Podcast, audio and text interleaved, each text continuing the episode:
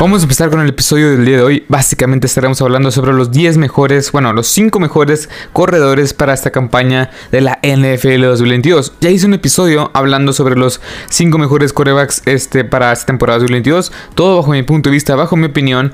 Y pues cabe recalcar que ya empecé a hacer este tipo de tops donde voy a estar hablando sobre los 5 mejores jugadores de cada posición de la NFL. Mi nombre es Marcelo Lozada y tengo, pues este es un canal de NFL, de NFL español que lo pueden encontrar en Apple Podcast, en Google Podcast, en con Spotify, en iBooks. También tengo una página en Facebook, una página en Instagram y una página en TikTok. Y en Instagram, TikTok y Facebook, pues básicamente subo noticias casi casi al instante y todo el contenido alrededor de la NFL.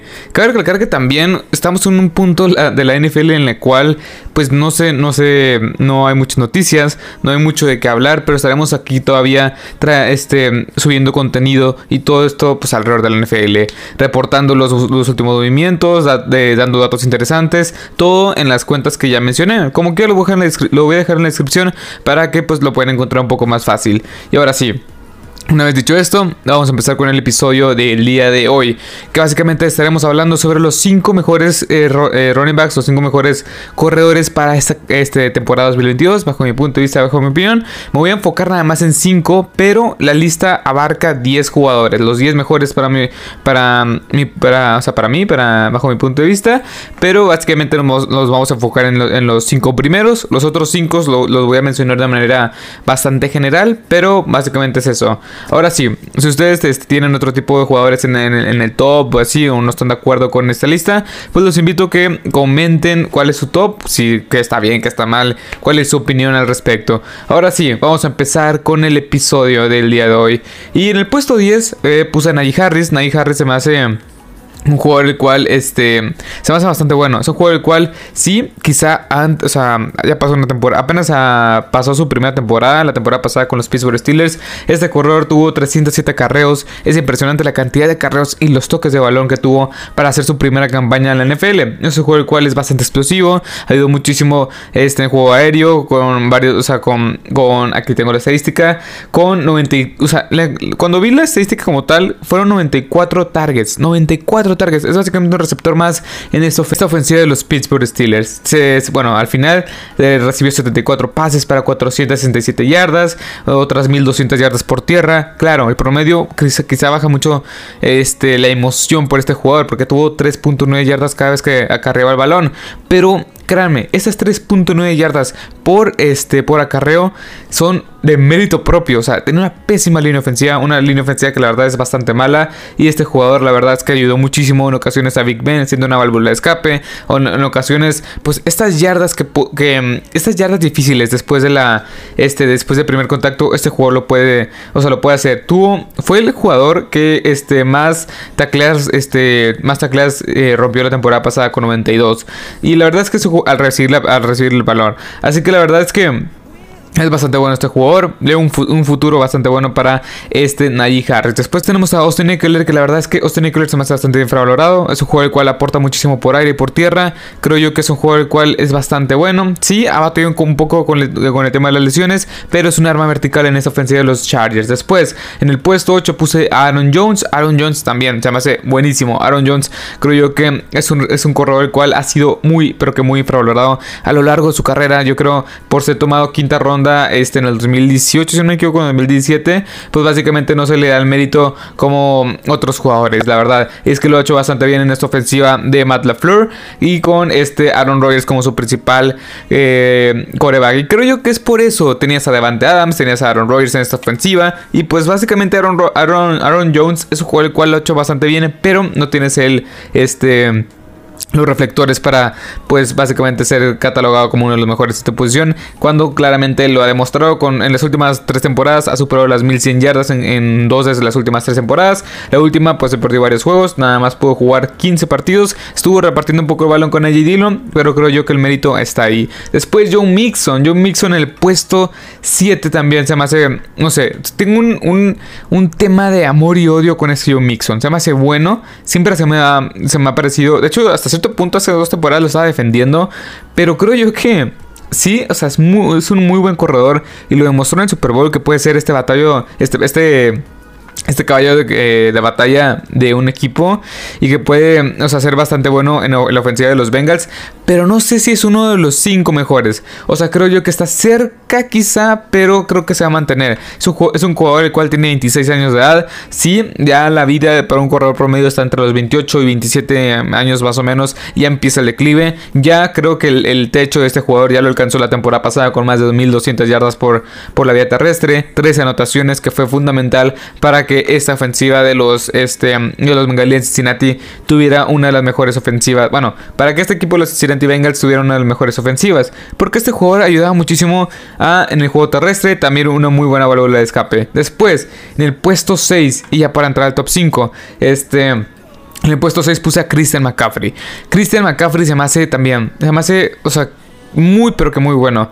La temporada de aquí, no me acuerdo, en la temporada 2019 sí, fue la temporada de, mil, de 2000 yardas, mil yardas mil, más de mil yardas por aire y más de mil yardas por tierra. Fue histórica esta temporada de Christian McCaffrey. Pero a lo largo de las últimas dos temporadas, pues básicamente ha jugado tres partidos en 2020 y, 3, y 7 partidos en el 2021. O sea, 10 partidos en los últimos, este, en los últimos dos años, pues básicamente no puede estar catalogado como uno de los mejores. El upside está ahí. El potencial de ser otra vez uno de los mejores corredores de toda la NFL está ahí. Ha demostrado que puede ser esta arma, esta arma vertical en, el equipo de Carolina. Y es un juego el cual ha hecho muy bien las cosas cuando está sano. O sea, es, el único arma junto con DJ Moore en esta ofensiva de los de los de este de los de los Carolina Panthers. Sam Darnold ni, o sea, contando eso de que Sam Darnold, ni Sam Darnold, ni Cam Newton, ni PJ Walker, ni mm, Ahora que lo trajeron en el draft, van a ser este, este gran coreback que quizá tiene eh, Aaron Jones, que quizá tienen otros este,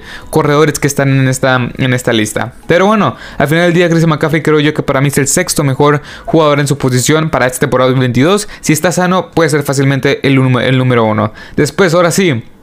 Para empezar con el top 5. Pongo en el top 5 a Alvin Camara. Alvin Camara también tengo un sentimiento de amor y odio con este jugador porque es bastante bueno. O sea, tú lo ves las jugadas, los highlights. O deja tú los highlights. O sea, ves, ves las jugadas, los partidos de él. Y es impresionante cómo no lo pueden taclear. Hay una jugada impresionante desde hace un año, si no me equivoco, contra los Green Bay Packers que recorre casi medio campo y elude o rompe como 7 tacleadas o a 7 jugadores diferentes de los Green Bay Packers. Y es, disruptivo lo que puede hacer este jugador. Más que nada por aire.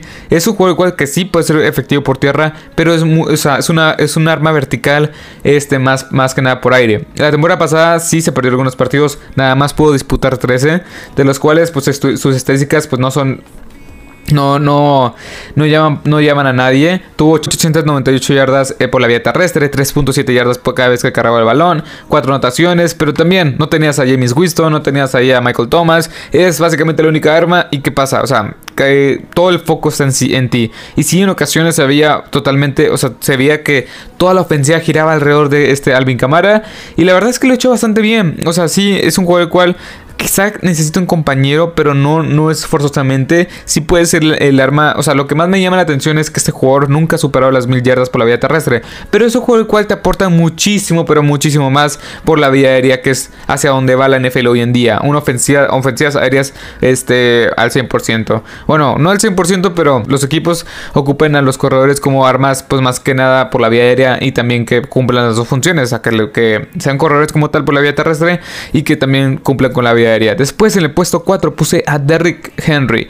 Muchos pensarán, muchos pensarán que lo puse muy abajo, pero es que para mí, por el estilo de Derrick Henry, por todo lo que ya vimos en la temporada pasada que como el camino al cual va, porque tiene 28 años de edad este jugador, pero bueno, Vimos hacia dónde va la carrera de Derrick Henry.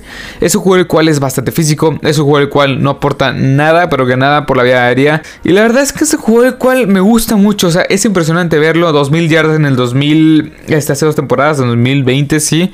Y la verdad es que es impresionante, es histórico lo que hizo en esta temporada. La temporada pasada tuvo pues una recesión a lo que tuvo, a lo que logró en el 2020. Pero la verdad es que era algo claro lo que iba a pasar. Sí, o sea, tuvo estadísticas bastante buenas para jugar la mitad de la temporada. Jugó nada más 8 partidos. Y la verdad es que lo hizo bastante bien. O sea, 216 acarreos para 837, perdón, 937 yardas, 10 anotaciones, 4.3 yardas por acarreo, que no es especialmente mala, pero pues sí, para lo que, para lo que se habla de él, pues sí ocupas un poco más. Sí, la línea ofensiva no está al 100%, Ryan él es un quarterback media tabla para abajo, y sí, en ocasiones, bueno, no, no en ocasiones, la gran parte del tiempo, él es la ofensiva completa de los Tennessee Titans, pero sí, se me hace un gran corredor, o sea, en todos los sentidos, es un corredor que a mí 6 pies 2. Pero no sé si hoy por hoy es el mejor corredor de la NFL. O cerca de los dos primeros que los que, este, bajo mi, bajo mi opinión. Porque los que yo puse, los siguientes tres se me hacen muchísimo mejor que lo que te puede ofrecer Derrick Henry hoy por hoy. Había partidos en los cuales, pues básicamente no puede, no, podía superar las 4 yardas por acarreo. Había defensivas que sí le hacían buen frente no podía hacer nada. Tuvo grandes partidos, pero contra Jacksonville, contra los Houston Texans, contra estos equipos que sabemos que han sido malos a lo largo de las últimas tres temporadas. Así que me deja ese sabor, que sí es un gran corredor, pero no sé si esta temporada, o sea, creo que su techo ya lo alcanzó y ahora viene en picada con las lesiones que ya la estamos probando, este, ya, la estamos este, visualizando desde la temporada pasada a que básicamente su cuerpo no creo que le vaya a dar para más. Después en el top 3 puse a Dalvin Cook. Dalvin Cook se me hace buenísimo. Es un el cual yo lo veo y digo, o sea, no, no, no puede ser tan elusivo. Es un corredor el cual ve el hueco y lo explota y casi, casi, casi cada, cada jugada tiene el potencial para tener un buen acarreo de más de 20 yardas. O sea... Así tal cual lo veo. Es un juego el cual la temporada pasada tuvo 249 acarreos, 1159 yardas, 6 anotaciones, 4.7 yardas por, por acarreo. Y la verdad, es que lo, la verdad es que lo hizo bastante bien. Es un juego el cual lo he visto en varias jugadas donde da como que un brinco para, para, para saltar de hueco. Y en ese brinco apenas da un...